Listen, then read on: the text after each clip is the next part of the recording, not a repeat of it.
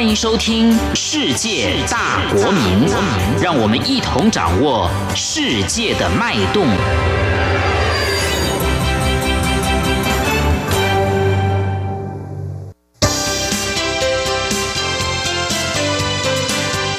公民新世界。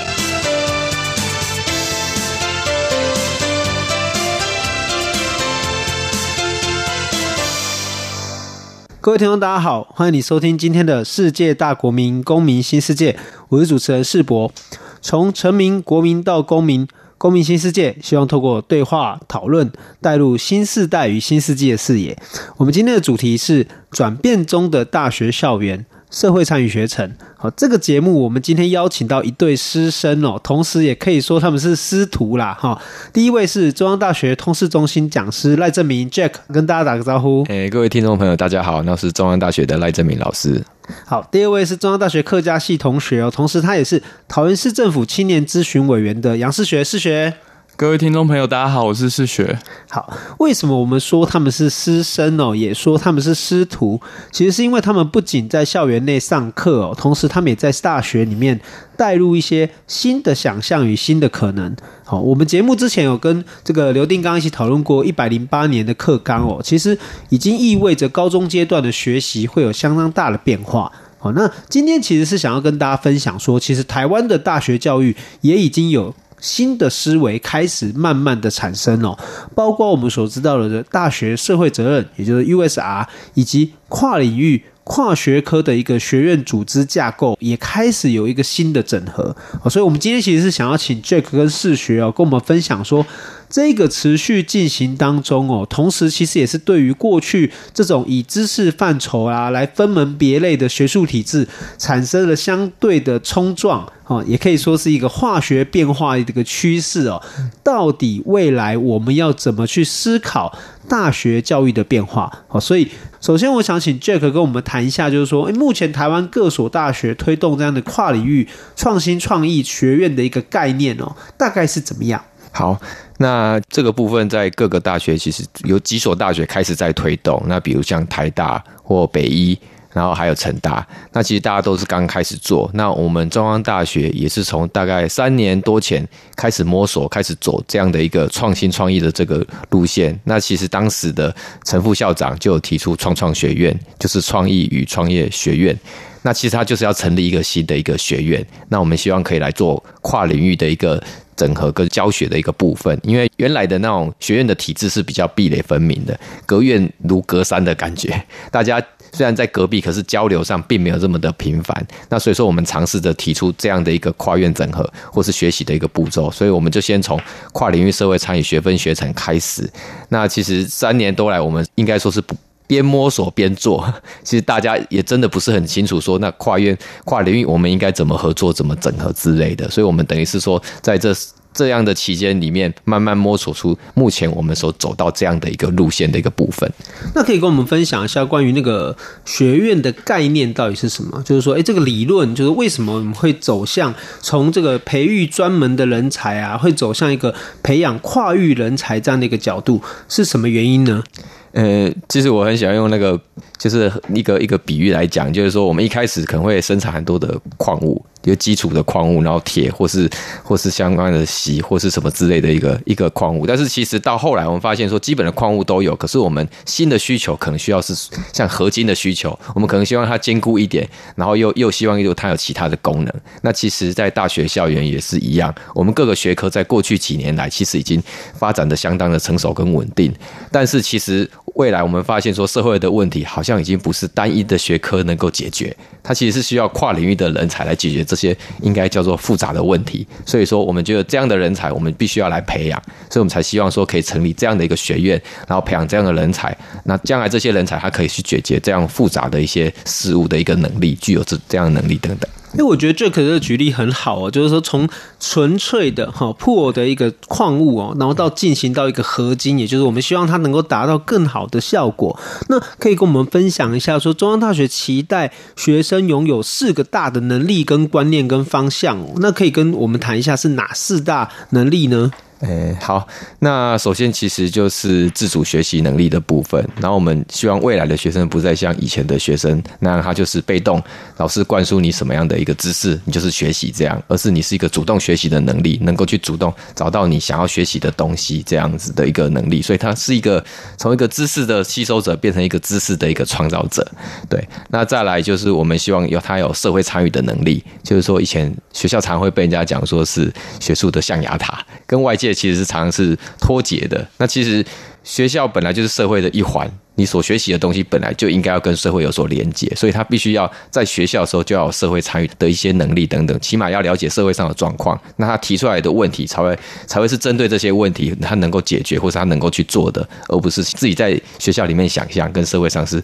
不相干的这样子。对，那再来就是说，我们还希望他们要有跨域的一个能力。那跨域就是我们常常一些问题，刚才讲到就是说。社会经济整个全球发展到现在，常常是复杂的问题，已经不是单一的领域能够解决。那他可能常常需要跟跨域的同学或跨域的领域的人合作。那他如在这边必须要培养这样的一个合作能力，将来他们才有能力去解决复杂的问题。那最后一个其实是全球化的这个能力。那其实我们中央大学培养的，我们希望培养的不只是一个一个跨域的人才，我们更希望他培养的是一个国际的领导人才。那他将来能够不管是把在地化推到国国际或是跟国际有所连接的话，他呢都能够具备这样的能力，然后去运用他所学的这四个能力去帮助我们在地的一个地方。那在 Jack 讨论一下中央大学目前的状况之前啊，可不可以跟我们讲一下，目前除了中央大学以外，还有哪些大学也有相关的机构或组织也往这个方向在做规划跟发展？呃，就我。目前知道，其实像台大就有 DISCO，然后像成大他们也有成立一个新的学院叫 X 学院。那其实像台北医学院，他们也有类似成立像这样的学院。大家其实都在这几年开始都开始在做。那其实大家的做法是。其实目标是一样，只是说大家一开始用的做法可能是不太一样。那中中央大学是比较从社会参与的角度来切入，那像台大或是北医，他们主要就是从那个设计思考、design thinking 的方式去切入这个东西。这样。好，那这边可以跟我们分享一下，说中央大学目前实际执行的一个四大的一个改造方向。因为你刚才提到，就是中央大学跟其他大学不同在于，你们比较着重是社会参与。那你们针对这个主题，用什么样的步骤？来达到你们目前规划的目标呢？其实我们最主要，我刚才讲到说，我们用从社会参与学程开始。那在学程我们的规划下，就是说，我们希望把过去通识的学分可以把它串联在一起。所以这个学程，学生一加进来就要修完十七个学分，那起码要 run 三年。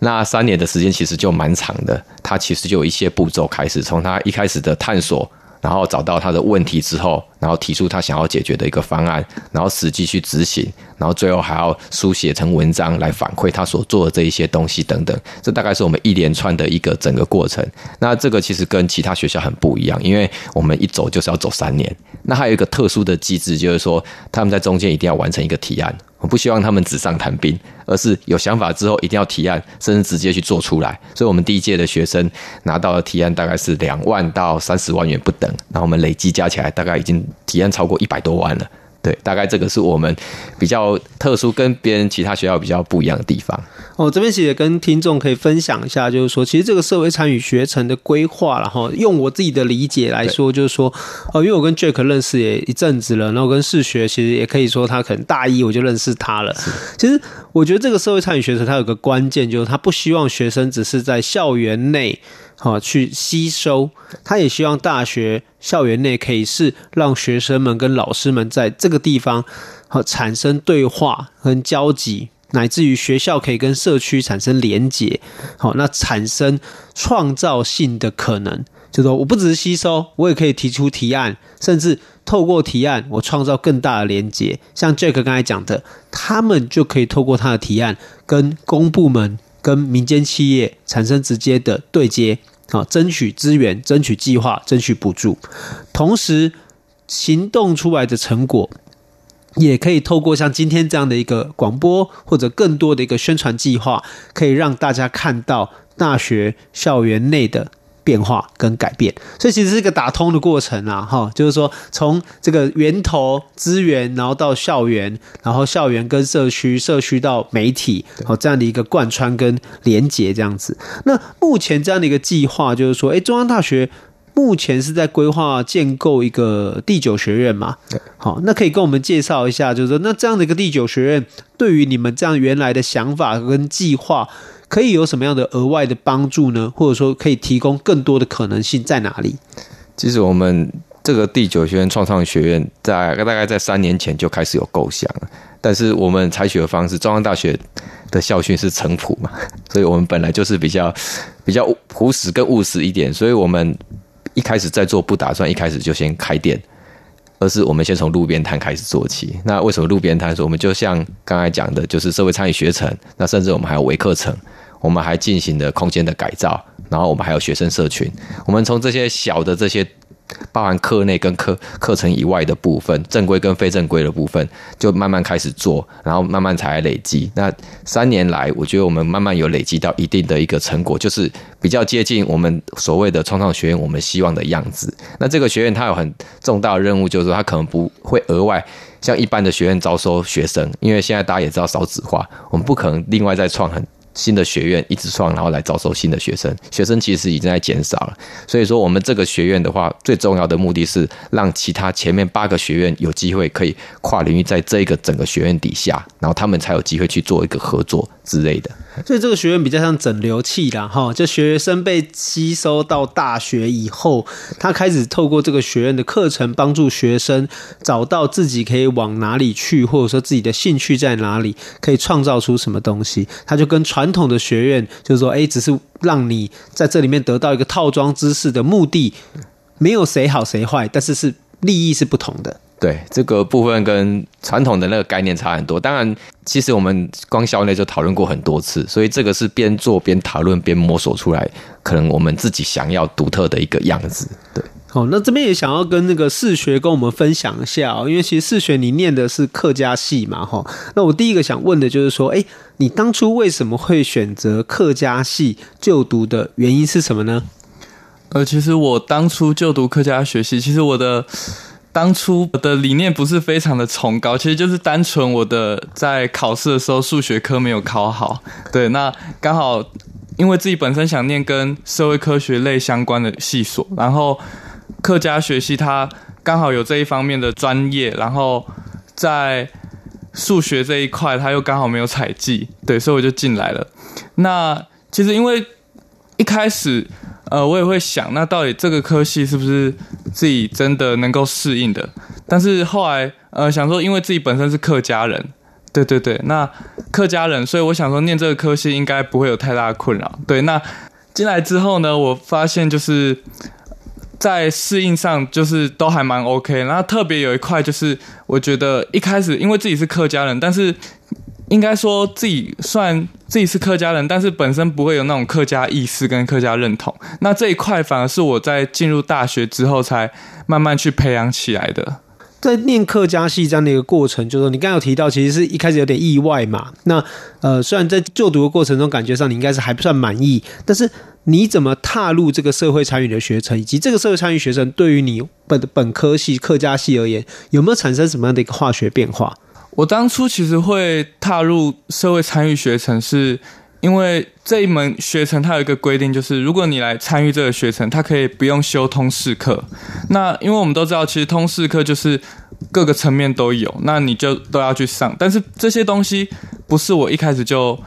喜欢的，所以我就打算说，哎，那我是不是上这一个学程？那我不要去修那一些，呃，我可能自己不是很喜欢的那些通识课。对，所以那我就。进去修这一门课，那其实刚杰克老师有说到，就是社会参与学程，他要求就是呃学生要自主学习，然后要跨领域去合作。对，那其实我们在一开始寻找议题的时候，其实花了很长一段时间。后来是因为回归到自己的专业，就是客家这一块。那因为我自己的团队是在做植物染、蓝染的文创设计。对，那这一块其实就是回归到自己的专业嘛，客家，因为毕竟蓝染、植物染它其实被建构成是客家文化。对，那所以我们花了一段时间，蛮长一段时间，最后走回来了。好，那这边我想请 Jack 先跟我们介绍一下，因为其实我自己也是有点熟悉啦。哈，就是这几年当中，中央大学其实产生了许多有趣而且优质的团队跟计划。哦，这些计划最大的重点是，他们其实不止在校园，哦，这些计划其实都是直接跟桃园在地的社区，哦，乃至地方产生连结。所以，呃，你可不可以跟我们分享一下，就是说目前这一个中央大学的社会参与学程哦，课程里面有哪些计划呢？嗯，其实我们产生的这些团队跟计划，其实真的非常多元。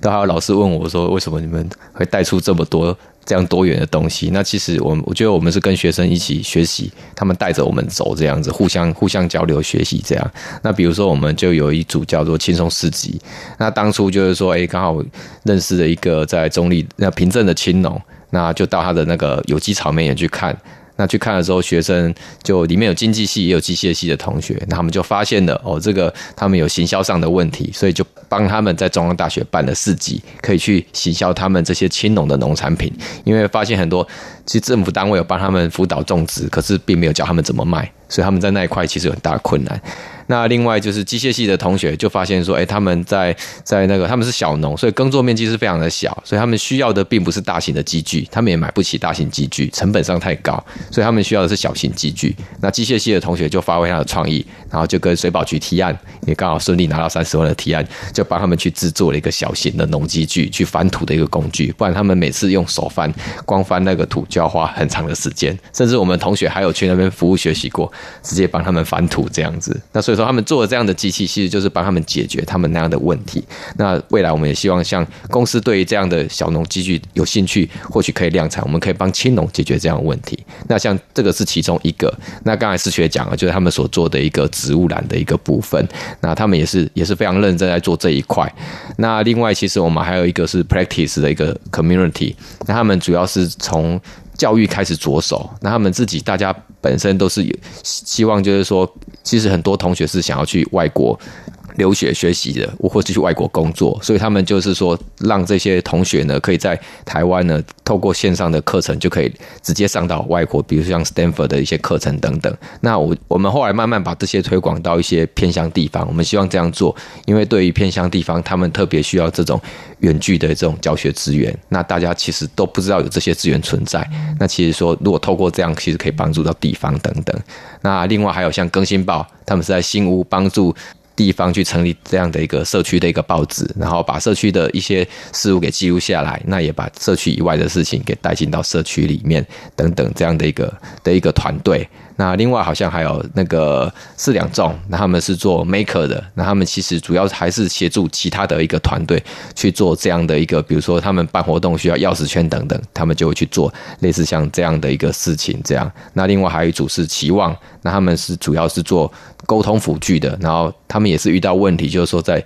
行销上或是 promo 上有点问题，所以说会请他们来帮忙这样。所以我们各个团队基本上是非常的多元的，对。其实这个也蛮有意思的，就是说，呃，这么多的团队，他们其实表面上是分散的，可其实也是连结的。我们比如说，轻松市集，它在集合在地的小农，然后在中央大学举办这样的一个友善的农业市集的同时，其实也跟。更新报就是说，他们在桃园新屋连结在地，产生连结，甚至连我们说的哦那个植物染 Nature Farm，它也可以成为轻松市集的其中一个摊商。但是不管怎么样，这是一个在地的面向，或者是我们可能有比较科技的面向啊，包括我们的期望哦，期望这个词这个团体其实蛮有趣的，因为他们其实是在帮渐冻人做沟通的辅具嘛。对，就当你只剩。眼睛可以抽动的时候，那这个眼睛的移动如何判断它的想要表达的语言跟内容？我觉得这个就是一个蛮值得我们去推动辅导的一个一个一个团队。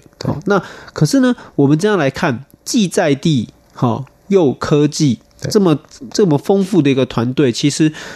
我觉得对于学生而言，更直接的一件事情是。他们在念念大学、念书之前，可能不知道原来有这么多的可能性。他在透过这个学程，他可能就会发现，原来我可以做什么。对，好，就是大学究竟是学还是做？我觉得这是这个学程给大家最大的一个直接的刺激，嗯、就是说原来我也可以做这些，或者是原来我适合做这些，或者是我做这些的时候感觉到快乐或感觉到满足。我觉得这个或许是这个学程之所以未来得到学校。乃至于得到大学同学的重视的一个很重要的原因。那我这边想要问世学，就是说，哎，你可不可以跟我们介绍一下你自己的团队？就是说，这个植物染这方面，这个是怎么开始的？因为你也注意到，就是说，哎，染染如何变成一个族群的一个象征，乃至于呃，植物染传统的天然的如何面对这个化学好染料、化学染剂的一个一个冲突，可不可以跟我们分享一下，你们是怎么看见这件东西的？好。呃，其实就像刚刚讲的，就是我们要回归到找议题上面嘛。那其实我觉得做的这个过程都不是最困难，最困难其实就是刚刚说找议题，因为我们光是找议题就找了整整一年，然后呢换了三次的议题，对，就是从我们一开始在做客服的中介平台、课后辅导平台，然后一直到后来。呃，在做交趾陶，就是那个庙宇上面的那个交趾陶艺术的保存。对，那到后来真的不行了，我们就拆伙，然后再自己各自另外去找人。那最后就是回到自己本身，就是客家系，找同学一起在做这个植物染。其实我们现在，呃，因为一开始我们其实申请的是就是青年事务局计划嘛，那办了几场活动，那后来等到我们的组织。越来越成熟之后，那我们其实现在在朝着创业的方向在走，因为我们在想怎么样把这个东西可以持续延续下去、永续下去，然后把它放大。对，所以那现在就是往创业这边去走。那我们现在呢，其实锁定的这样一个客群其实是穆斯林，那希望可以帮他们去做一些服装啊、头巾的这样一些设计。那我们近期呢，刚申请过教育部青发署一个。U Start 计划，对，那准备拿到一笔资金，那我们也准备要去，就是成立公司这样子。你这边有提到，就是说蛮关键的哦，因为大学生就可以得到企业的支持、政府的支持，其实是为了让大家在实践梦想的过程不要这么多压力。好，那我知道，就整个社餐学程在去年，刚刚 Jack 有介绍，其实得到了非常多的。申请政府补助的这个结果这样子，我想请士学跟我们分享一下，你自己申请计划有没有什么秘诀，或者说第一次投案有没有很紧张之类的？你可以跟我们分享一下你的这个过程跟心情吗？其实我在大学一年级的时候，就是那时候就有投过青年事务局的案子，对，那当时当然是非常紧张，而且第一次嘛，就是完全没有经验。对，那所以那时候当然是非常的挫败。那后来进入社餐之后，再推动这个植物染，然后我们又再去申请青年事务局的案子，然后就通过。那后面的话，我们就是持续都一直有在申请案子，不管是青年局还是教育部，或者是呃中央大学自己校内的计划。对，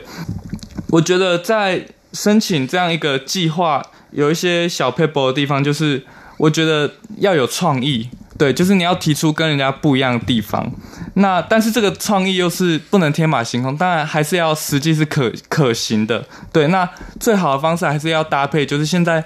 政府它到底关注的议题是什么？那像我之前有听过一场演讲，就是蛮有趣的，他就说什么是创意？创意就是把原先有的两个东西，那你把它结合在一起。对，就是两个原本不相干的东西，像智慧型手机，就是把通讯功能跟上网的功能把它结合在一起，那它就是一个创新的东西。那可是我觉得，呃，就是怎么样可以得到这些评审委员的青睐？我觉得还是有一个很重要的点，就是你对这个东西到底有多热衷，然后多么感兴趣，因为。其实，如果你是为了做报告、做计划而去申请这个东西的话，其实你你是不会愿意投入太多的心力去想这些东西、执行这些东西。所以，如果你对这个议题是有兴趣的话，那你就是照你心中所想的东西去提，那我觉得机会就会很大。就是不外乎就是说，心中要有热情啊，要有一个想法，想说我可以创造什么出来。我觉得对于学生而言，或对于我们自己而言，其实当初最困扰的都是，其实我不知道我们自己可以做什么。我们也不知道自己可以完成什么。好，尤其是当我跟一群伙伴们在行动的时候，我甚至连我有没有伙伴都不知道。当你有伙伴的时候，你可能就会开始做梦，而且是做比较大一点的梦，做三个人的梦，做五个人的梦，好，做更多人的梦。那我觉得这是这个课程最关键的帮助，就是让学生们可以在这个时候意识到，哦，原来我过去读书，从国小、国中到高中那么多年来，我被强迫的学习的过程中，它其实是可以产生东西的。创造东西的，我觉得这个对大家是一个我们讲开窍啦，就是如果能够让他意识到这件事情的时候，他就会开始产生转变。我们所知道的是，像视学，你们今年哦，你们今年就去参加了这个二零一九年的海峡两岸暨香港地区的绿色大学联盟学生绿色创意营。哦，一个应该是一个创意比赛嘛。好，那你可以跟我们分享一下，诶，为什么会去这里啊？而且这个过程给你什么样的经验跟启示？跟我们分享一下吧。好，那当初其实也是 Jack 老师他推荐我们，因为他其实这个是中央大学，然后浙江大学，然后南京大学、北京师范大学，还有香港香港中文大学，它其实就是这几个学校，它有一个结盟。那它每年会在就是这些学校，然后。会轮流去举办这样的营队，对，这样一个比赛。那当初就是老师推荐，那刚好跟我们在做植物染有一点相关，所以我们就去投。呃，我觉得这是一个蛮挫败，但是也是学习到很多经验的一个过程啦。就是因为前面有说到，我们其实现在在做穆斯林。那其实我们当初是打算把穆斯林拿，就是直接这个议题拿过去那边报告，但是后来又想想，哎，他们对宗教是不是那个宽容度没有台湾那么高？对，那所以我们就临时又换题目。那因为这个过程非常的冲突，所以也没有办法去想太多的东西。就像刚刚讲，就是这个议题不是自己感兴趣的东西，那这时候我们就会开始去想说，怎么去配合他们那边。所需要的就是，哎，可能我提出来的 proposal，我要呃结合那边的浙江大学专业，或者是说，呃，我要跟浙江杭州这个地方要有一些连接。那其实后来，当然就是刚刚讲挫败嘛，我们其实最后是没有得名。那最后我们就回来反思，其实，呃，是我们自己想太多了。对，我们应该最后还是回到自己的身上，我们自己想要做什么东西，我们应该把它。就是直接做出来，对。那呃，我觉得还有一个很特别，就是因为毕竟呃，台湾跟中国大陆那边其实有非常多的差异。我这一趟去，我有发现，就是其实不管是我们跟学生之间的呃生活经验，或者是这种呃学习的经验，其实我觉得有非常大的差别。例如，他们其实做出来报告就是呃非常的制式化，然后呢。呃，好像感觉有一套 SOP，然后他们做出来的东西其实比较，嗯，田野调查这一块，我觉得是做的比较充足的地方。对，那我们自己学生是比较多创意这一块。那我们相信哦，其实高中在改变，大学也在改变哦。如何让学生走出校园，透过行动跟实践哦，培养包括我们知道就是说自主学习嘛，跨领域能力。以及社会实践力，还有全球移动这四大能力哦，进而跟社会跟世界接轨。我相信，其实这是一个未来毋庸置疑的趋势。我们今天很高兴能够邀请到 Jack 郑明老师，然后也邀请到世学。那感谢大家收听今天的世界大国民公民新世界，我是世博，我们下周再见。